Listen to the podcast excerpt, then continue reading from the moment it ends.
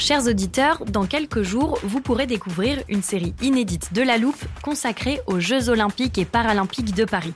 À trois mois de la cérémonie d'ouverture, on s'est demandé comment réussir ces JO. Les transports sont-ils prêts à affronter les milliers de touristes? Le dispositif de sécurité est-il suffisant? L'enthousiasme sera-t-il finalement au rendez-vous? Pour répondre, on plonge durant cinq épisodes dans les archives des éditions précédentes, accompagnés des journalistes de l'Express. C'est à retrouver à partir du 13 mai sur toutes les plateformes d'écoute. I'm Sandra, and I'm just the professional your small business was looking for. But you didn't hire me because you didn't use LinkedIn jobs. LinkedIn has professionals you can't find anywhere else, including those who aren't actively looking for a new job but might be open to the perfect role, like me. In a given month, over 70% of LinkedIn users don't visit other leading job sites. So if you're not looking on LinkedIn, you'll miss out on great candidates like Sandra. Start hiring professionals like a professional. Post your free job on linkedin.com/people today.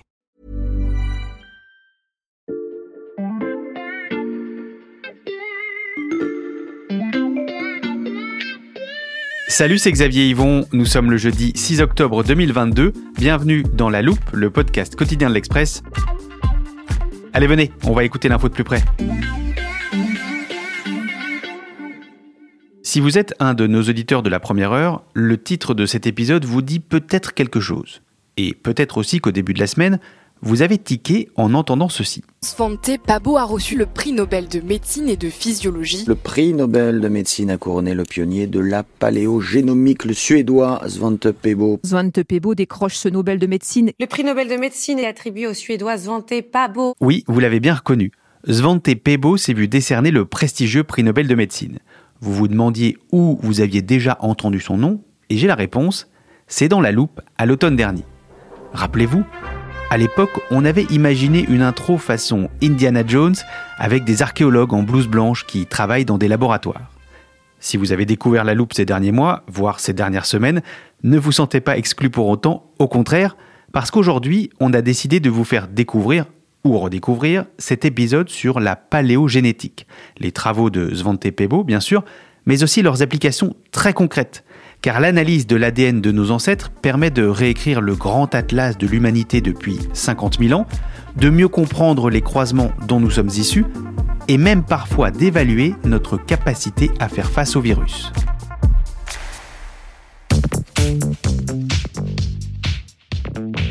Pour ce très grand voyage dans le temps, j'accueille en studio Bruno Cotte. Salut Bruno. Salut Xavier. Tu es chef du service sciences de l'Express. Est-ce que tu es aussi fan d'Indiana Jones? Fan, fan à fond, tout, tout. Euh, le chapeau, le l'assaut, la musique, évidemment, Harrison Ford. Euh, mais en vrai, quand tu discutes avec des archéologues plutôt jeunes, je pense même que cette saga est à l'origine de nombreuses vocations. Bon, alors ensemble, on va parler de paléogénétique. Alors, je rassure nos auditeurs, c'est un terme qui peut sembler un peu technique, mais vous allez tout comprendre et surtout, vous ne verrez plus vos propres ancêtres de la même façon.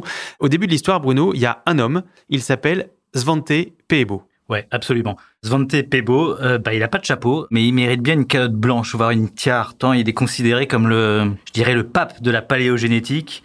La paléogénétique, c'est pas si technique que ça. Hein. Il y a d'un côté paléo, c'est du grec, euh, c'est tout ce qui a rapport à l'ancien, et à côté il y a les génétiques, tout ce qui a rapport aux, aux gènes. Pebo, à l'origine, il a fait des études de médecine et il va se spécialiser dans la dans la génétique au milieu des années 80, alors que cette discipline en est à ses balbutiements. On s'aperçoit vite qu'on peut prélever de l'ADN sur n'importe quel organisme vivant, euh, des plantes, euh, des animaux, euh, des virus et évidemment l'homme. En fait, les perspectives sont immenses et l'intelligence de Pebo, qui est suédois, est justement de se dire que la génétique pourrait servir aussi à étudier de l'ADN ancien pour éclairer l'histoire de l'humanité. Grâce à cette intuition, moi je peux te le dire ici, là je, je prends rendez-vous, je pense que Pebo aura un jour un prix Nobel. Bon, on prend le pari, Bruno, mais euh, pour qu'on comprenne bien, ce généticien voulait analyser l'ADN présent dans les ossements de nos ancêtres pour le comparer au nôtre. Oui, absolument. Il faut juste replacer ça un petit peu dans le temps. Au tournant des années 2000, un projet assez incroyable, un des plus gros projets scientifiques a été réalisé. C'est le séquençage de la totalité du génome humain, le nôtre, celui de l'homme moderne. Là encore, ça a ouvert des perspectives immenses, en matière de médecine notamment, on en reparlera peut-être tout à l'heure. Mais une fois qu'on a eu séquencé ce génome humain, dans son ensemble, Pebos s'est dit, on va le comparer avec des espèces humaines, à une petite condition, il fallait réussir à séquencer aussi des ADN anciens. Et ça, ça a été une autre paire de manches. En fait, il y a eu deux conjonctions favorables, si je puis dire. Une conjonction euh, technologique. Depuis le milieu des années 2000, on va beaucoup plus vite. Je te donne un tout petit ordre de grandeur. Au moment où on séquence le génome humain, on séquençait 100 fragments ADN en même temps. Aujourd'hui, on arrive à en séquencer 200 000. Hmm. Donc, il y a un facteur de taille qui est délirant. Et ensuite, donc, il fallait mettre au point une méthodologie. Et là encore, les scientifiques ont beaucoup, beaucoup, beaucoup tâtonné. Travailler sur de l'ADN ancien, c'est pas simple. Déjà parce qu'il n'y en a pas beaucoup. Et ensuite, cet ADN ancien, souvent, il est pollué. Il est pollué par l'environnement où on l'a trouvé, euh, le sol, et, parfois pollué par les gens qui ont trouvé cet ADN. Donc, il fallait faire très attention pour le sauvegarder et pour pouvoir l'étudier. Cette méthodologie, effectivement, euh, Svante Peibo a réussi à la mettre au point et ça a changé un peu tout. Et donc à partir du moment où on peut comparer les génomes, Bruno, là les choses vont très vite. Bah oui. Comment est-ce qu'on faisait avant la génétique? Comment est-ce qu'on avançait sur les connaissances de l'origine de l'homme? Bah, Par l'archéologie. On en revient à Indiana Jones. Hmm. C'est-à-dire que les chercheurs parcouraient le monde à la recherche d'ossements anciens. Ils en trouvaient, euh, parfois des complets, parfois des incomplets. L'exemple le plus connu, c'est Lucie, évidemment. Lucie fut découverte en 1974 en Éthiopie par une équipe internationale menée par les Français Yves Coppens et Maurice Taïeb, qui travaillaient en écoutant la chanson des Beatles. Comment ça s'est passé? Ils ont découvert quelque chose comme 200 euh, os. Et ben là, ce qu'ils ont fait, ils ont fait un travail morphologique. Ils ont décrit ce qu'ils voyaient, le- la mandibule, le, le bassin, le tibia. Ils ont pris les os les uns après les autres et ils les ont décrits. Et ils se sont aperçus d'une chose, c'est que ce bassin, il est un peu spécial. C'est-à-dire que indéniablement, bah, il appartenait à un individu bipède. Cet individu ne vivait pas dans les arbres, mais il marchait sur ses deux jambes, comme toi et moi. Et on a pu classer cet individu. et On a appris qu'après que c'était une femme. On a pu le classer euh, dans l'espèce Australopithèque. Ce travail de, de description morphologique, eh ben on l'a on l'a répété, on le, on le répète depuis des décennies, à chaque fois qu'on découvre une nouvelle espèce. L'intérêt de la génétique, c'est que techniquement, on peut aller beaucoup plus loin. On peut obtenir beaucoup plus d'informations avec beaucoup moins de choses en lisant les gènes. Donc avec des fragments d'os. Exactement. T'as plus besoin d'un squelette entier, il te faut un simple fragment d'os, comme tu dis. Et là aussi, il existe un, un exemple qui est extraordinaire. Ça a été fait en 2010 avec l'homme de Denisova. C'est un moment crucial parce que ça a donné, euh, je dirais, ses lettres de noblesse à cette nouvelle discipline scientifique. À partir d'une simple phalange qui a été euh, retrouvée euh, en Sibérie, on a pu extraire son ADN, dater l'os, mais pour tirer la conclusion que bah, tout ce qu'on avait dedans, c'était différent de tout ce qui existait, tout ce qu'on avait vu jusqu'à maintenant. Et donc, on a été obligé de décrire une nouvelle espèce à partir d'un simple os et grâce à la génétique. Voilà. Pour la petite histoire, Denisova, c'est euh, cousin asiatique de Néandertal. Mais c'est pas rien, hein, parce que ça signifie juste euh, qu'une grande partie des populations asiatiques, de la Malaisie jusqu'en Australie, ont des gènes de l'homme de Denisova. Et donc justement, Bruno, l'un des principaux enseignements de la paléogénétique, c'est que l'homme de Néandertal n'était pas du tout celui qu'on imaginait. Aujourd'hui, nous, Homo sapiens, les hommes modernes, sommes les seuls à peupler l'Europe. Mais à notre arrivée sur ce continent, nos cousins y vivaient déjà. Les hommes de Néandertal. Nous pensions les avoir éliminés parce que nous étions plus intelligents qu'eux. Mais peut-être nous sommes-nous trompés. Oui, on revient un peu aux travaux de Svante Pebo, qui sont à l'origine de cette réhabilitation. Pebo, tout de suite, il s'est focalisé sur l'homme de Néandertal, tout simplement parce que c'est notre parent le plus proche. Pour faire simple, c'est le premier Européen, puisqu'il était présent sur notre continent euh, il y a 400 000 ans et qui s'éteint il, y a- il y a 30 000 ans.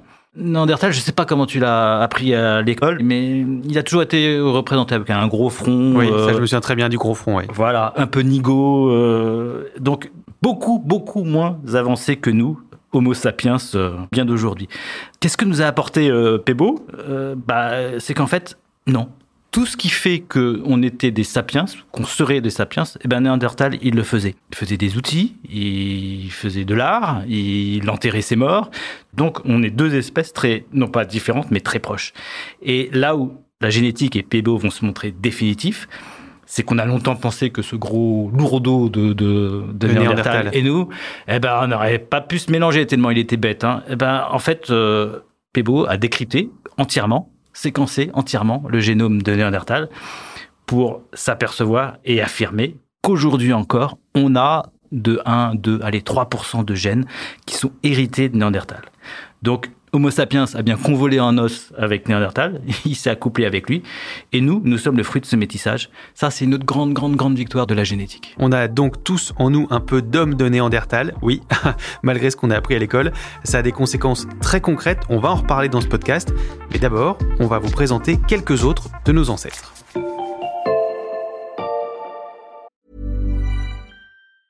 When you're ready to pop the question, the last thing you want to do is second guess the ring.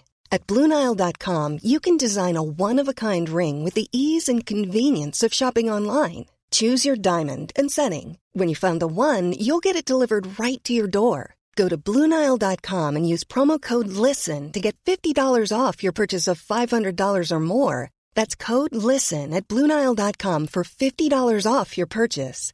Bluenile.com code LISTEN.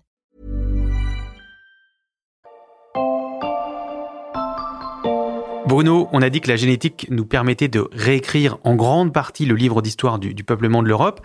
Grâce à cette discipline, on sait précisément de quelle population nous sommes issus. Oui, oui, grâce à cette discipline, euh, les recherches sur le peuplement de l'Europe se multiplient. Et en ce qui concerne la France, il y a quelques mois, il y a une étude euh, qui a été publiée par une chercheuse de l'Université de Bretagne occidentale qui a porté sur des milliers d'ADN de personnes pour définir la structure génétique de la population française d'aujourd'hui. Et en effet, les réponses ont été assez surprenantes. On s'y attendait pas du tout. Outre les 2% de séquences ADN issues de l'homme de Néandertal, pour le reste, nous sommes complètement sapiens et avons des séquences issues des chasseurs-cueilleurs du Paléolithique, 8%, près de 60% venant des fermiers venus du croissant fertile, caractéristiques, eux, du néolithique, et environ entre 30 et 40%, ça dépend, d'un peuple complètement méconnu qu'on n'avait pas vu passer, qui s'appelle les Yamnaya, en provenance directe des steppes du nord de la mer Noire. Et en fait, la génétique réécrit totalement l'histoire des vagues migratoires de notre, de notre pays. Alors, je ne sais pas si nos auditeurs ont déjà entendu parler des Yamnaya. On va y revenir. Moi, je n'en avais pas entendu parler avant. Mais prenons les leçons que l'on doit à la génétique dans l'ordre. Alors, d'abord, sur la frise chronologique, il est admis que l'Homo sapiens venu d'Afrique est arrivé en Europe il y a environ 60 000 ans, alors qu'en fait, il n'en était pas à son coup d'essai, Bruno. Disons que la théorie établie par les archéologues dit qu'Homo sapiens est sorti de l'Afrique il y a 60 000 ans. Mais la génétique a montré qu'il y a eu d'autres vagues. On sait maintenant, par exemple, que certains hommes de Néandertal ont des séquences ADN d'Homo sapiens anciens ou primitifs, disons-nous.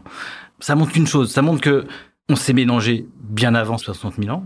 Les, les, les scientifiques aujourd'hui pensent que c'est plutôt entre 200 000 et 180 000 ans.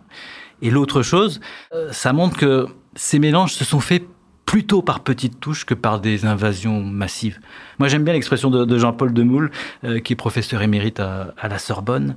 À chaque génération, quelques individus seulement ont voulu aller plus loin. C'est peut-être ça le propre d'Homo sapiens. Donc une première précision établie euh, par les chercheurs.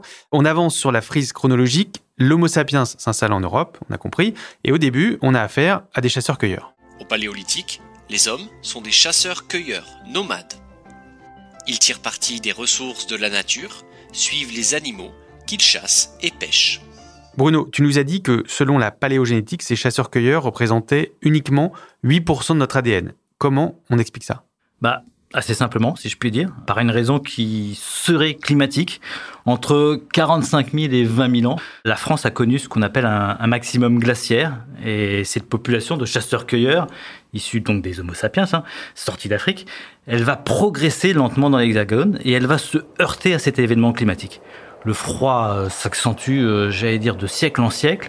Les glaciers vont avancer, euh, ils vont même atteindre le nord du pays. On va avoir l'apparition de rennes, on va avoir l'apparition de mammouths, un changement de faune, un changement de flore, et on assiste mécaniquement, si je puis dire, à une chute de la population, même si certains individus vont se réfugier dans le sud. Les démographes souvent parlent de goulet d'étranglement. C'est à cette période d'ailleurs que Néandertal disparaît. Et ce goulet d'étranglement peut expliquer que nous ayons si peu d'ADN des chasseurs-cueilleurs. Nouvelle avancée sur notre frise, nous sommes il y a un peu plus de 10 000 ans en Anatolie, ce qui correspond aujourd'hui à la Turquie. Et là, Bruno, des hommes développent un nouvel art de vivre. L'homme du néolithique va inventer l'agriculture. Il crée les premiers potagers. Et ça, c'est une véritable révolution. Ces fermiers représentent 60% de notre ADN, tu nous l'as dit tout à l'heure. Est-ce que ça veut dire que ce sont eux qui ont remplacé les chasseurs-cueilleurs? Ah, le terme de, remplacer, de remplacement, ça fait toujours un petit peu peur. Mais euh, là, pour le coup, à cette période-là, on peut parler de remplacement, c'est assez juste, en sens où on peut parler d'une vague migratoire massive. Là encore, euh, il y a une étude référente en, qui a été publiée il n'y a pas longtemps, en, en 2020, sur 243 fossiles anciens, qui a été réalisée par euh, l'Institut Jacques Monod à Paris. Et elle a montré que ces migrations, elles se sont faites en famille. La génétique a montré que via la présence de chromosomes Y, donc masculin, mais qu'il y avait aussi beaucoup de présence d'ADN mitochondrial, c'est-à-dire transmis par les femmes. Il y avait donc dans ces populations autant d'hommes que de femmes. Ça signifie que par vague migratoire importante, ils sont venus s'installer de façon très très importante en se métissant avec les populations locales. Si je reprends la répartition ADN de nos ancêtres, Bruno, il nous reste les fameux Yamnaya. Qu'est-ce qu'on sait d'eux et de la période à laquelle ils arrivent en Europe? C'est la dernière grande, grande énigme de la préhistoire. Les Yamnaya, c'est quoi? C'est un peuple venu en masse aussi, du pourtour de la mer Noire. J'aime pas utiliser le terme des, pays actuels, mais on est obligé de le faire, c'est-à-dire l'Ukraine et, et, la Russie, parce que ça pose souvent des problèmes identitaires. Et ça, ça s'est fait il y a 5000, entre 5000 et 2500 ans, euh, avant Jésus-Christ. C'est un mystère parce que souvent on parle, on emploie le terme de, de peuple fantôme, parce qu'il n'a pas laissé de traces, ou très très peu de traces derrière lui. Et que, clairement, ce phénomène-là, il n'a pas été appréhendé à sa juste mesure par les archéologues. La génétique, elle, a montré en 2015 que la plupart des Européens avaient des gènes majoritairement issus de ces peuples. C'est une découverte assez énorme, hein, fondamentale. 75% des Allemands affichent une ascendance Yamnaya. Chez nous, en France, on est plutôt entre 30 et 40%, mais aussi avec des différences régionales. Chez les Bretons, ce chiffre monte à 80%. Mmh. Bon, c'est lié sans doute aux échanges qu'ils avaient avec la Grande-Bretagne. Une autre étude en 2017 a permis d'en savoir un peu plus sur ce peuple. Là aussi, c'est une affaire de chromosome Y. Donc, elle a montré que dans cette dernière vague massive, bah, cette dernière vague, elle a été le fait manifestement plutôt d'hommes que de femmes. Donc là, contrairement à ce qu'on disait tout à l'heure, il y a eu beaucoup, beaucoup plus d'hommes. Alors, il s'est posé un gros, gros, gros questionnement pour les scientifiques, c'est bah, comment est-ce que ces gens-là ont pu s'imposer sur notre territoire? Après, les chercheurs pensent que c'est un mythe. La conquête brutale, c'est un peu un mythe. Il n'y a pas de traces de, de, de, de massacre, sinon on en aurait. Et là encore, c'est une affaire de métissage, et ces métissages, ils se sont déroulés sur de nombreux millénaires. Grâce à la génétique, on en sait donc beaucoup plus sur les vagues migratoires de nos ancêtres, même si on a bien compris les chercheurs planchent encore sur de nombreuses questions. Mais cette nouvelle discipline ne nous permet pas seulement de savoir d'où nous venons, elle a aussi des applications très concrètes à notre époque.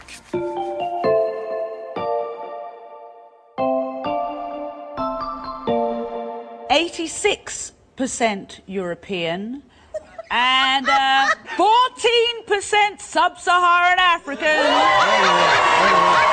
Wait a minute, wait a minute. Hey! Hold on. La séquence date de 2013. Le suprémaciste blanc Craig Cobb découvre les résultats d'un test ADN en direct sur un plateau de télévision américain. Et vous avez entendu sa réaction et celle du plateau quand la présentatrice lit 14% d'origine subsaharienne. Alors on parle là d'un cas précis Bruno, mais de manière plus générale, les études génétiques sur les populations mettent régulièrement à mal les convictions racistes ou même sexistes. J'adore, j'adore. Je connaissais pas cette séquence. Bah oui, euh, la génétique met à mal ces a priori racistes et sexistes. Et d'ailleurs, les généticiens insistent souvent dans, quand, quand tu les rencontres pour dire qu'ils ne font pas de politique, mais à travers leurs travaux, parfois ils peuvent choquer.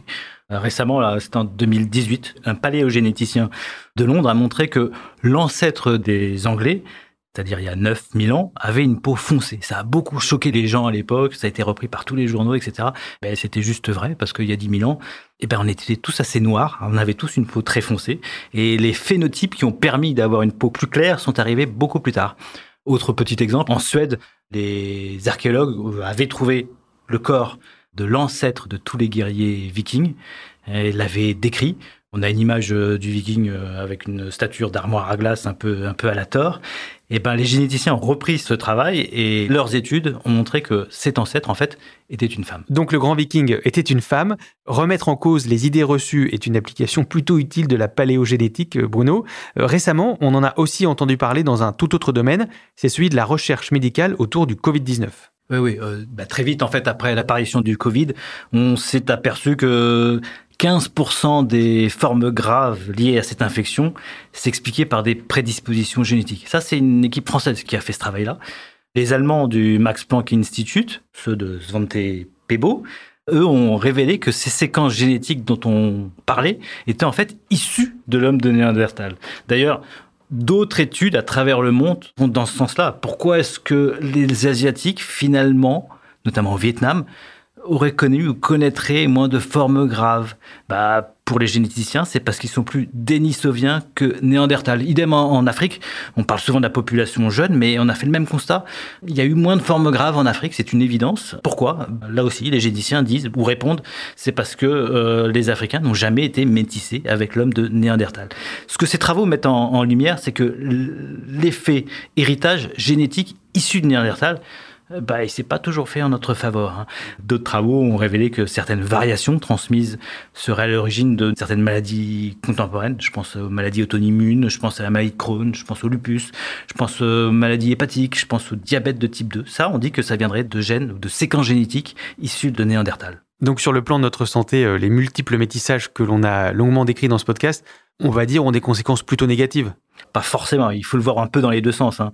Le métissage a aussi permis des choses assez extraordinaires. J'ai interviewé euh, l'autre jour euh, Luis Quintana Murci de l'Institut Pasteur qui occupe aussi la chaire de génomique humaine et évolutive au Collège de France. Et il m'expliquait, il me donnait des exemples assez affolants. Il m'expliquait par exemple que dans certaines contrées de très très haute altitude, euh, je pense à la cordillère des Andes en Amérique du Sud, je pense au Tibet aussi, certaines populations s'étaient génétiquement adaptées à ces conditions extrêmes en vivant avec 40% d'oxygène en moins. Pareil en, Océanie, il m'a donné un autre exemple, euh, celui d'un peuple qui s'est adapté aussi sur de longues générations à l'apnée. Nous, on arrive à respirer une minute, toi et moi, euh, mmh. sous l'eau. ben, eux, ils y arrivent 13 minutes quand même. Ah oui. Et là encore, pourquoi? C'est parce qu'ils ont des organes, en l'occurrence la rate, qui est bien plus développé que nous. Et ça, c'est le fruit d'une évolution génétique qui s'est faite sur des dizaines et des dizaines de générations. Mais voilà, c'est une évolution génétique. C'est un des messages assez fondamentaux des travaux des généticiens, c'est de dire que la génétique a surtout montré combien le métissage a été de tout temps un facilitateur de l'adaptation de l'homme. Et que sans diversité, l'homme, pas toujours très sapiens, bah, il est condamné. On retiendra donc que l'Homo sapiens s'est toujours métissé et se métissera toujours. Merci beaucoup Bruno pour euh, cette plongée passionnante dans la paléogénétique. Merci à toi. Bruno Cotte du service Sciences de l'Express. On peut retrouver tous tes articles sur l'express.fr. Quant à vous, auditeurs Homo sapiens, euh, je vous propose d'utiliser les incroyables moyens technologiques développés par l'homme pour vous abonner à la loupe sur vos plateformes d'écoute de podcast et nous laisser des commentaires. Vous pouvez aussi le faire par mail à l'adresse suivante, la loupe at l'express.fr. Cet épisode a été fabriqué avec Charlotte Barris, Louis Coutel, Margot Lanuzel et Lison Verrier. Retrouvez-nous demain pour passer un nouveau sujet à la loupe.